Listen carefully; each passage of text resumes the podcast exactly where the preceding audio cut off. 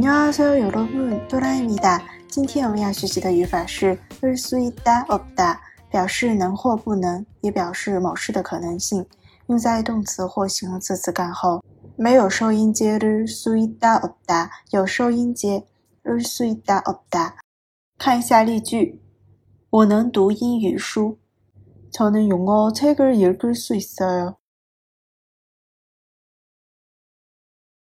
저는 영어 책을 읽을 수 있어요.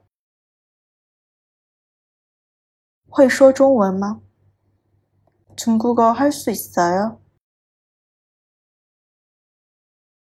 중국어 할 수 있어요? 不能理解. 이해할 수 없어요. 이해할 수 없어요. 不可以喝饮料吗?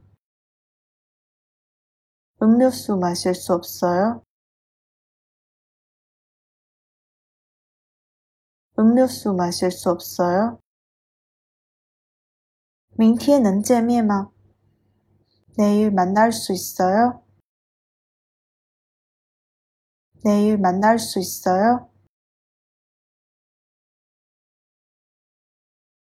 不能换摄像头吗?